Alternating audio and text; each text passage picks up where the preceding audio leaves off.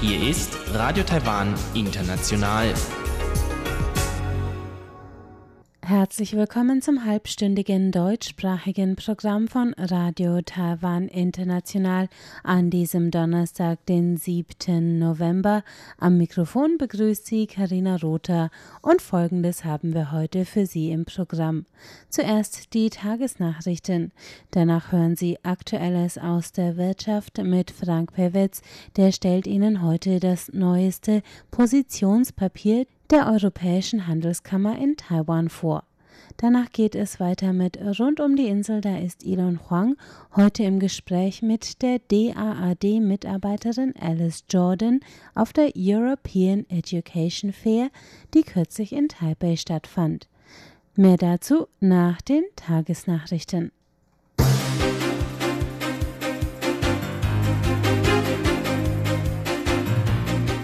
Sie hören die Tagesnachrichten von Radio Taiwan International. Die wichtigsten Meldungen. Erste gemeinsame US-Taiwan-Delegation in St. Lucia. Drei U-Boote für Meeresforschung fertiggestellt. Und Vatikanreise des Vizepräsidenten war privater Natur. Die Meldungen im Einzelnen. Eine amerikanisch-taiwanische Wirtschaftsdelegation hat gestern Taiwans karibischen Verbündeten St. Lucia besucht. Es ist das erste Mal, dass die beiden Länder eine gemeinsame Delegation zu einem Verbündeten Taiwans entsandt haben. Der gemeinsame Besuch wird als Zeichen vertiefter Beziehungen zwischen Taiwan und den USA gewertet. Ein Foto des Besuchs zeigt Taiwans Botschafter in St. Lucia, Douglas Chen Zongshen, mit St. Lucias Gouverneurin Nancy Charles, Weltbank-Vorstandsmitglied Eric Bethel und US-Diplomaten Corey Johnston in St. Lucia. Veröffentlicht wurde es von der US-Botschaft in Barbados via Twitter. Der Besuch dient der Förderung von Investitionen in St. Lucias privaten Sektor. Außenministeriumssprecherin Joanne O nannte den Besuch einen Gewinn für alle Beteiligten und sagte, man wolle weiter gleichgesinnte Länder in ihrer wirtschaftlichen Entwicklung unterstützen. Das Wissenschaftsministerium hat heute die Fertigstellung von drei neuen omnidirektionalen Schiffen für die Meeresforschung angekündigt. Bei einer Kabinettssitzung sagte Vizewissenschaftsminister Xie Da-bin, dass zwei der Schiffe in einer Zeremonie am 25. November an das Taiwan-Institut für Ozeanforschung übergeben werden. Die dritte Übergabe erfolgt Anfang 2020 ausgestattet mit Zielgenauigkeit bei einer Tauchtiefe von bis zu sechs Kilometer und so nah zur Bestimmung von Meeresbodenbeschaffenheit und tiefen Strömungen, sollen die Schiffe Taiwans Möglichkeiten in der Ozeanforschung verbessern. Ein Vorgängermodell ermöglichte in den letzten beiden Jahren bereits die Entdeckung von Methaneis im südchinesischen Meer und von ozeanischen Mineralien vor Taiwans Nordküste, sagte der Leiter des Instituts für Ozeanforschung Wang Zhaochang. Das Außenministerium hat heute erklärt, dass die Reise von Vizepräsident Chen Jianren in den Vatikan im Oktober entgegen öffentlicher Wahrnehmung eine Privatreise war. Damit reagierte das Ministerium auf Gerüchte, dass der Status von Chens Besuch im Vatikan während seines Aufenthalts zu einer Privatreise herabgestuft worden sei. Chen war Mitte Oktober zu einer Heiligsprechungszeremonie in den Vatikan gereist und dort mit Papst Franziskus zusammengetroffen. Der Direktor der Europaabteilung des Außenministeriums Jiang Sen erklärte die Natur der Reise. In der Planung haben wir mit dem Vatikan sehr gut zusammengearbeitet und die gesamte Reise lief reibungslos. Während der Reise hat der Vatikan in Absprache mit Italien einen freundlichen Empfang geboten und sicheren Aufenthalt ermöglicht. Der Vatikan ist der einzige diplomatische Verbündete der Republik China Taiwan in Europa. Präsidentin Tsai Ing-wen hat heute angekündigt, dass die Zuschüsse zur Kinderbetreuung von Kleinkindern auf zwei bis dreijährige ausgeweitet werden sollen. Derzeit erhalten Eltern von Kindern bis zum Alter von zwei Jahren einen monatlichen Zuschuss von umgerechnet ca. 170 Euro zu den Betreuungskosten. Für zwei bis fünfjährige ist der Besuch öffentlicher Kindergärten kostenlos. Präsidentin Tsai sagte, Rückmeldungen auf die im August 2019 in Kraft getretenen Betreuungszuschüsse zeigten, dass eine Lücke für zwei bis dreijährige bestünde, die noch keinen Kindergartenplatz hätten. In solchen Fällen müssten Eltern die Kosten von staatlich anerkannten Tagesmüttern selbst aufbringen. Bei der Besichtigung eines Kindergartens in Neu-Taipei sagte Tsai, dass die Lücke künftig geschlossen werde. Regierungssprecherin Kola Siotaka ergänzte, dass die neue Regelung bereits von Gesundheits- und Bildungsministerium ausgearbeitet werde. Auf einer Pressekonferenz hat die Organisation Taiwans Bürgerfront heute ein 14-Punkte-Programm für die Präsidentschaftswahl 2020 und die Zukunft Taiwans vorgelegt. Darin ist auch die Forderung nach einer neuen Verfassung enthalten, die das Ein-China-Prinzip beendet. Der Zusammenschluss verschiedener NGOs entwickelte das Programm in achtmonatiger Beratung mit dem Ziel, Demokratie, Freiheit und Gleichberechtigung langfristig in Taiwans Gesellschaft zu verankern. Vier Punkte betreffen Taiwans Souveränität und die Beziehung zu China. Die Verfasser lehnen den Ein-China-Konsensus ab und fordern eine Gesetzgebung zur Verteidigung der Demokratie. Die restlichen zehn Punkte enthalten wirtschaftliche und innenpolitische Forderungen. Die Organisatoren riefen die Präsidentschaftskandidaten und ihre Parteien auf, zu den Forderungen Stellung zu beziehen. Sie kündigten drei öffentliche Veranstaltungen an, bei denen sie ihr Programm mit der Bevölkerung diskutieren wollten. Kulturministerin Zhang Li-chun hat dem Parlament heute die Pläne zur Umstrukturierung ihres Ministeriums vorgestellt. Die geplanten Veränderungen seien auf Basis der jüngsten Kulturgesetzgebung in einem dreijährigen Prüfungsprozess entstanden. Das Film- und Fernsehamt, die Kulturproduktionsabteilung und die Film- und Fernsehabteilung sollen zu einer einzigen Behörde für Kulturproduktion verschmolzen werden. Das Amt für Kulturgüter soll zu einer Behörde für Kulturgüter hochgestuft werden. Eine neue Museumsabteilung wird zudem eingerichtet. Die Abteilung für Kulturressourcen wird aufgelöst, die Abteilung zur Kunstentwicklung bleibt erhalten. Den entsprechenden Gesetzesentwurf zur Neugruppierung seiner Abteilungen hat das Kulturministerium bereits an das Kabinett weitergeleitet. Nach einer Prüfung durch das Kabinett wird das Kulturministerium weitere Details bekannt geben. Kommen wir zur Börse. Der TAIEX hat heute mit 46 Punkten oder 0,4 Prozent im Minus geschossen. Der Abschlusskurs betrug damit 11.606 Punkte. Das Handelsvolumen betrug heute 139 Milliarden Taiwan-Dollar, das sind umgerechnet 4,6 Milliarden US-Dollar. Es folgt das Wetter.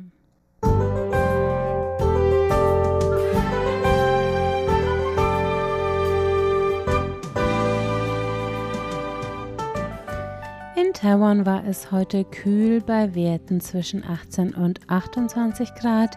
Im Südwesten der Insel kletterten die Temperaturen bis auf 31 Grad. Zum Abend hin leichter Regen entlang der nördlichen Ostküste.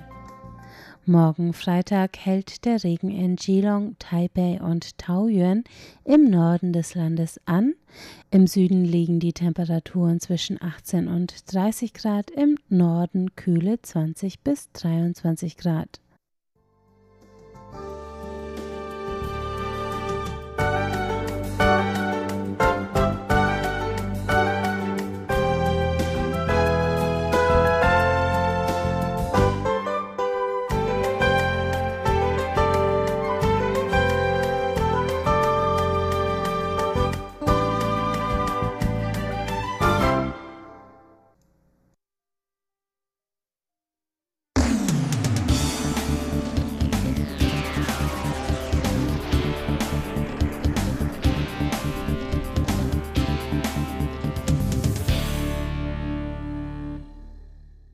Herzlich willkommen bei Aktueller Maus der Wirtschaft. Am Mikrofon begrüßt Sie Frank Piewitz. Die Europäische Handelskammer in Taiwan, das ECCT, veröffentlichte am Dienstag ihr jährliches Positionspapier mit Vorschlägen zur Verbesserung des Geschäftsumfeldes. Das ECCT besteht aus mehr als 900 Mitgliedern aus über 400 Unternehmen und Organisationen. Im Positionspapier werden die wichtigsten der von den 30 Kommissionen vorgebrachten Anliegen behandelt. Dabei handelt es sich in der Regel um die wichtigsten, die allgemeine Entwicklung des Geschäftsumfeldes behindernden Anliegen. Europäische Unternehmen sind mit seit 1952 kumulierten ausländischen Direktinvestitionen in Höhe von 55 Milliarden US-Dollar Taiwans größte Gruppe ausländischer Investoren.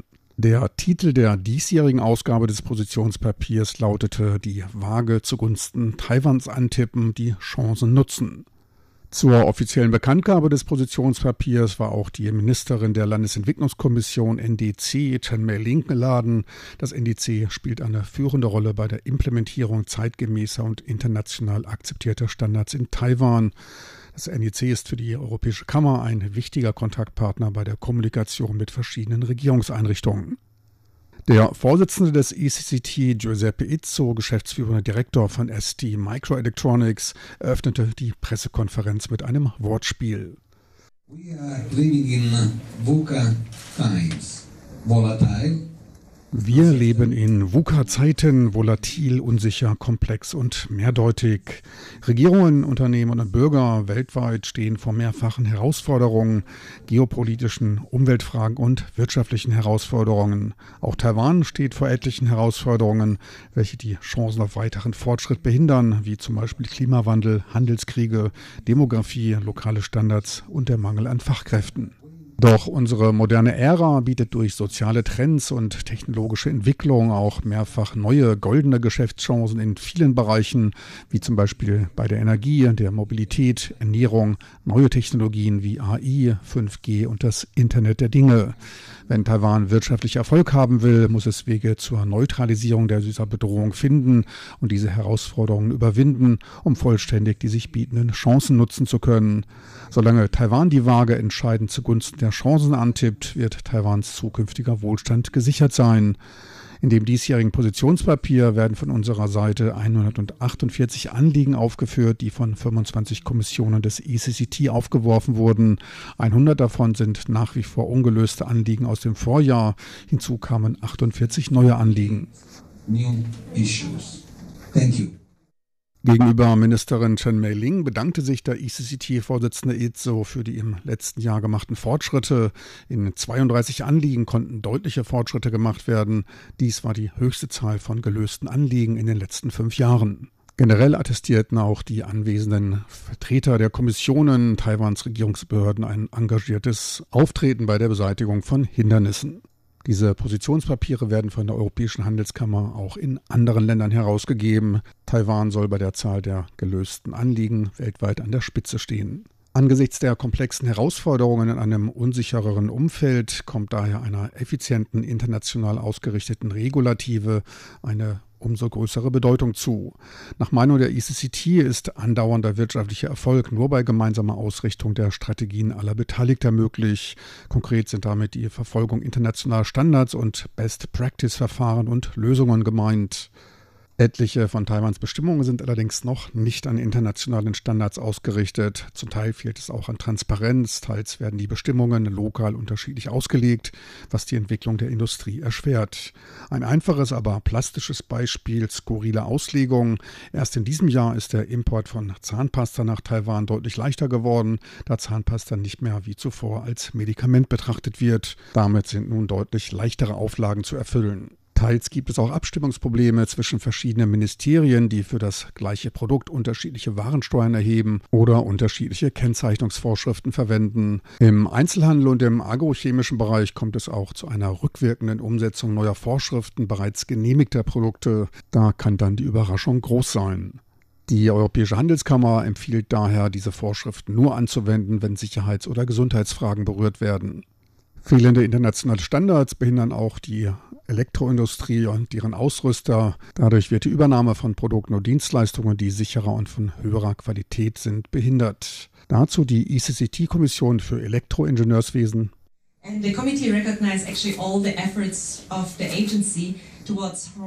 Unser Komitee erkennt alle Bestrebungen der Behörden zur Harmonisierung an internationale Standards an. Allerdings empfiehlt das Komitee angesichts des globalen Trends von disruptiver Technologien bei der Digitalisierung und der Elektronik der Regierung vorausschauende Maßnahmen und Initiativen zu ergreifen, um der lokalen Industrie beim Ergreifen internationaler Marktchancen zu helfen. Zur Modernisierung von Taiwans Schaltanlagenindustrien empfehlen wir Strategien zur Ermutigung lokaler Anbieter zur Übernahme internationaler Standards. Bei Energiespeichersystemen empfehlen wir die Entwicklung von Maßnahmen und eine Blaupause zur Implementierung von Energiespeichersystemen in Taiwans Stromnetz. Angesichts der schwankenden Energienachfrage und auch der Einspeisung von erneuerbaren Energien werden Speicher zur Ausbalancierung benötigt, um Schwankungen bei der Stromversorgung zu reduzieren. Für den intelligenten Transport bedarf es unserer Meinung nach einer entsprechenden Behörde oder eine mit entsprechenden Kompetenzen ausgestattete Regierungseinrichtung, die als Plattform behördenübergreifender Kommunikation und Koordination dient, um umfangreich die Einführung von elektrischer Fahrzeuge betreffenden Bestimmungen und Maßnahmen zu fördern und beschleunigen. Electric vehicle related regulations and policies. Doch nicht nur industrierelevante Verbesserungsvorschläge wurden gemacht. Beim ECCT gibt es auch ein Better Living Committee, welches den Aufenthalt der ausländischen Arbeitskräfte in Taiwan verbessern möchte. Dazu der Vorsitzende des Komitees Mike Jewell.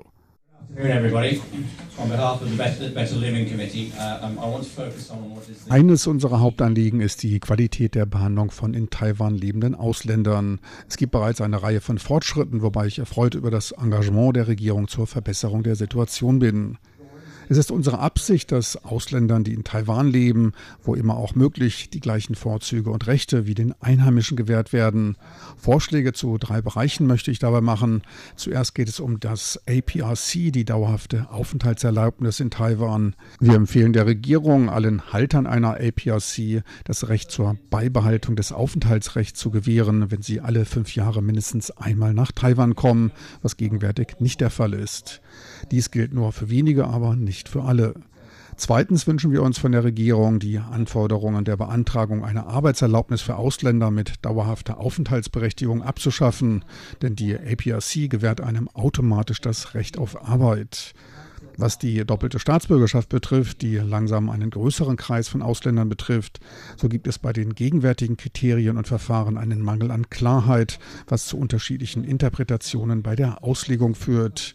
Wir bitten daher die Regierung für erhöhte Klarheit, um ausländischen Bürgern die Bewerbung für eine doppelte Staatsbürgerschaft zu ermöglichen. Und weiter geht es um das Alltagsleben. Senioren in Taiwan werden in einem weiten Bereich von Transport- und Freizeiteinrichtungen Vergünstigungen gegeben. Dies gilt allerdings nicht für ausländische in Taiwan lebende Senioren. Gleiches gilt auch für behinderte Ausländer, denen ebenfalls keine Nachlässe gewährt werden. Ferner erhalten Ausländer auch keine Subventionen beim Kauf von elektrischen Fahrzeugen.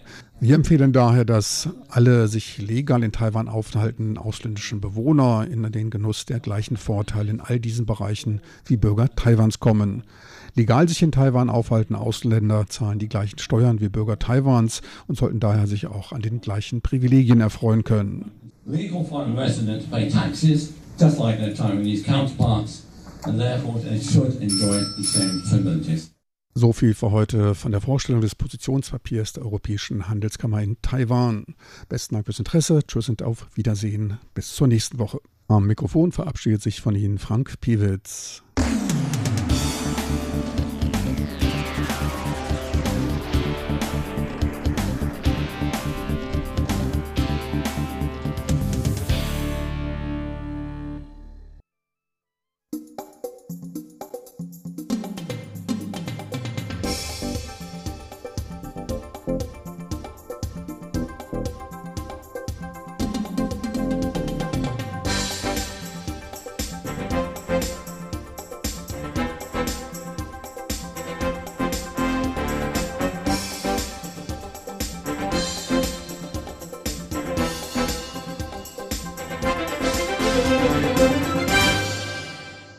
Geht weiter mit Rund um die Insel und Elon Huang. Wenn taiwanische Studenten Informationen über ein Studium in Europa oder speziell Deutschland suchen, ist die European Education Fair in Taipei eine gute Adresse. Auch bei deutschen Bildungseinrichtungen erfreut sich diese Bildungsmesse großer Beliebtheit. So waren Ende Oktober über 20 deutsche Universitäten und andere Bildungseinrichtungen in Taipei am Start. Mitorganisiert wird diese Messe vom Deutschen Akademischen Austauschdienst, kurz DAAD. Und ich habe mich mit Frau Alice Jordan, einer langjährigen Mitarbeiterin des DAAD, während der Messe unterhalten. Zunächst wollte ich wissen, wie der DAAD an dieser Messe beteiligt ist. Der DAAD ist dieses Jahr mit einer großen Delegation hier. Er ist hier hingekommen, weil der DAAD im äh, Taiwan ein Informationszentrum hat. Diese Informationszentrum haben wir in der Regel in Ländern, in denen ein großes Interesse an Studienmöglichkeiten oder auch an Stipendien in Deutschland besteht.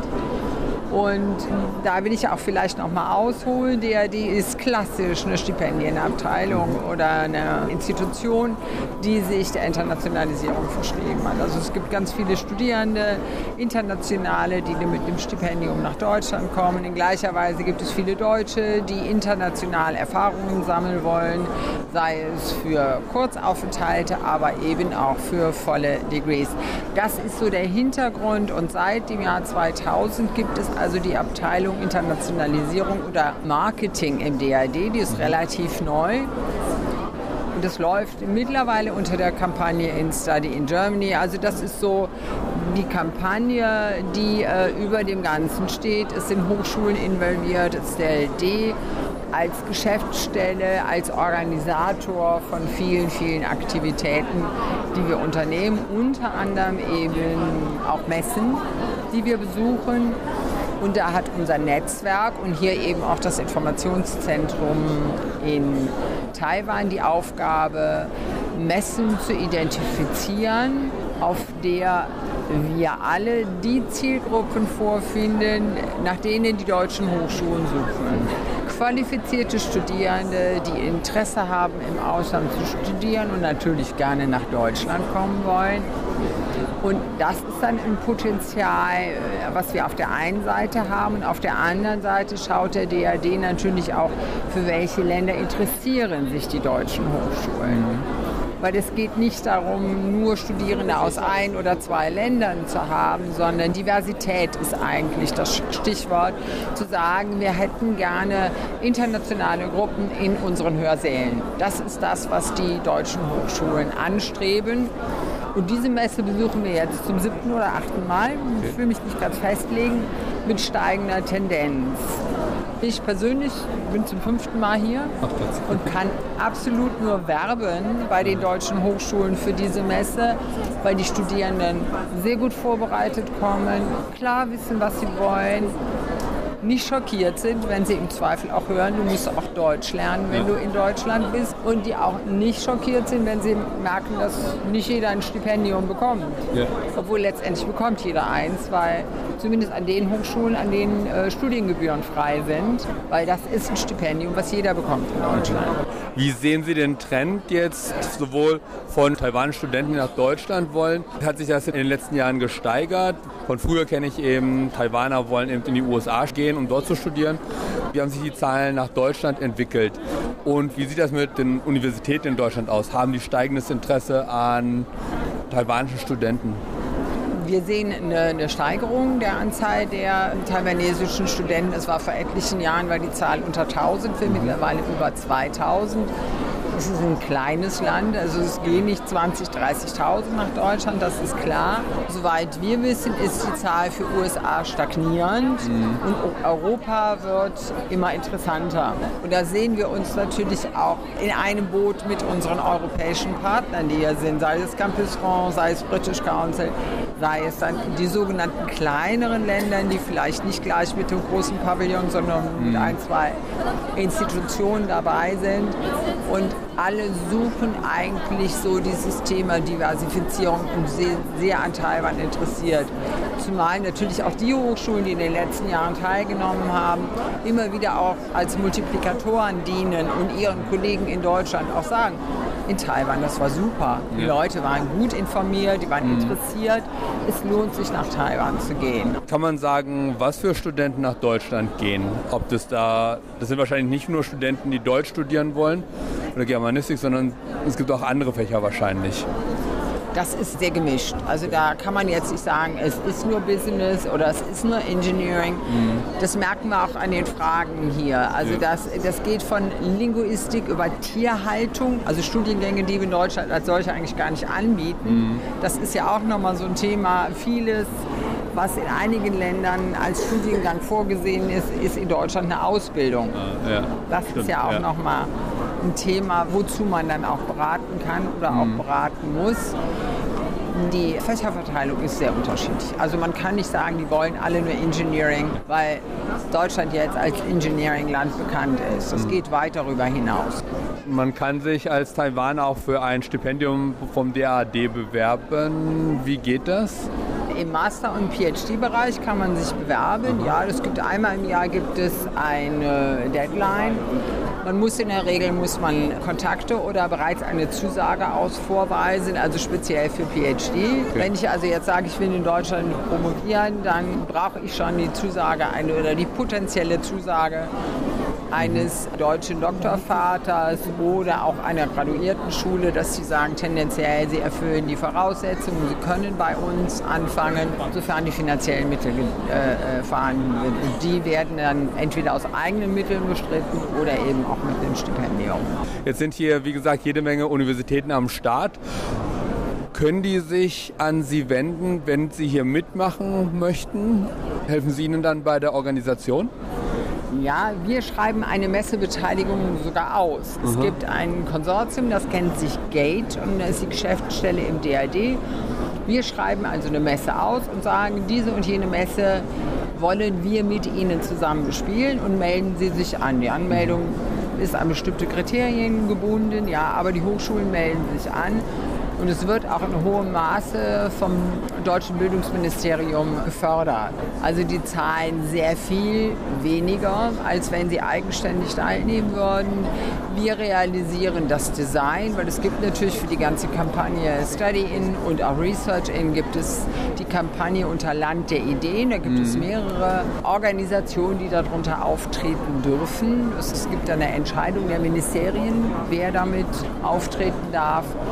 Und wir realisieren den Versand, wir machen das, wir stellen Banner, wir kreieren das Design. Also es ist so, ja. so ein bisschen so ein Sorglos-Paket, was okay. der DAD bietet in ja. seiner Art auch als Stipendiengeber. Ja. Auch, auch so die Logistik, also Hotels und sowas? Das dürfen wir als Institution, dürfen wir das ah, einfach ah, okay. gar nicht. Es hat steuerliche und auch eben förderungstechnische Hintergründe, mhm. dass wir die Veranstaltung als solches organisieren dürfen und auch finanzieren.